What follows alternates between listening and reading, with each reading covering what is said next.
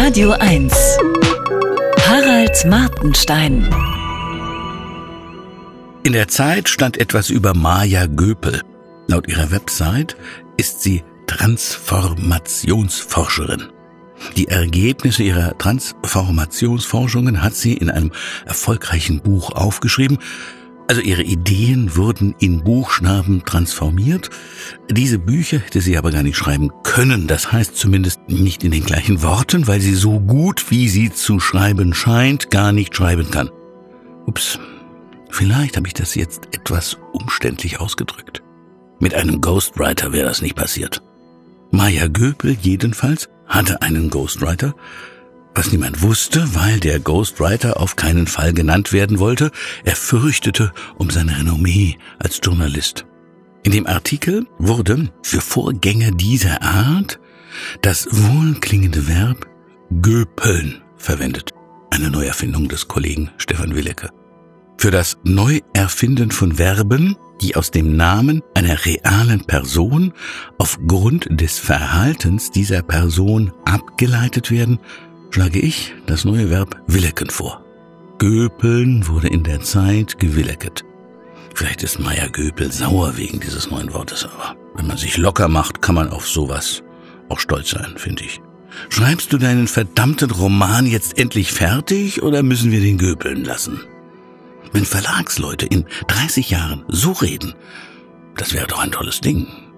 Wenn es das Verb Fletschern nicht gäbe, für langsam und gründlich kauen, würde sich heute wahrscheinlich kaum jemand mehr an den Ernährungsreformer Horace Fletcher erinnern, der sich von seinem Übergewicht befreite, indem er einfach ganz langsam kaute.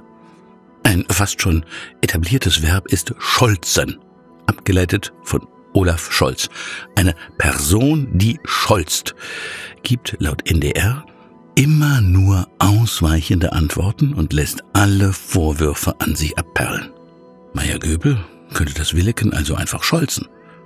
Die Heute-Show des ZDF definiert Scholzen etwas anders, nämlich als, Zitat, sich komplett widersprechende Ausreden sinnlos aneinanderreihen. Insofern ist Scholzen äh, dem Merkeln verwandt. Ein Wort, das es sogar schon in ein Wörterbuch geschafft hat. Merkeln bedeutet laut Duden in wichtigen Anliegen untätig bleiben. Ausreden helfen da. Während der Sommerferien merkelt halb Deutschland wochenlang. Dass die Feuerwehr bei Brandalarm merkelt, wollen wir mal nicht hoffen. Bei der mündlichen Abiturprüfung wäre es keine gute Strategie zu scholzen. Schrödern bedeutet eine Niederlage nicht eingestehen wegen Schröders unvergesslichem Fernsehauftritt nach seiner Abwahl. Wer nie im Leben geschrödert hat, werfe den ersten Stein. Eine Person aber, die in Diskussionen generell aggressiv auftritt, immerzu, schrödert nicht etwa, nein, sie heidert, eine Sprachschöpfung aus Österreich. Besonders weitschweifige Talkshow-Gäste dagegen müssen sich vorwerfen lassen zu Thomas Mannen. Dieses Verb hat die Taz gewillekert. Die Steigerung von Thomas Mannen heißt Heideggern.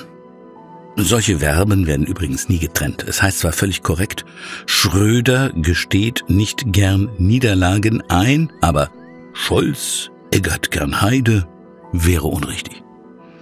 Der böhmische Diplomat Christoph Popel von Lobkowitz, gestorben 1609, hat sich durch sein exzessives Popeln unsterblich gemacht. Äh, beim Popeln zu fletschern wäre natürlich das allerletzte. Wenn mir jemand vorwirft, die Stimme nicht popeln, komme aus dem Altfranzösischen, dann scholze ich einfach. Notfalls wird geheidert. Harald Martenstein auf Radio 1.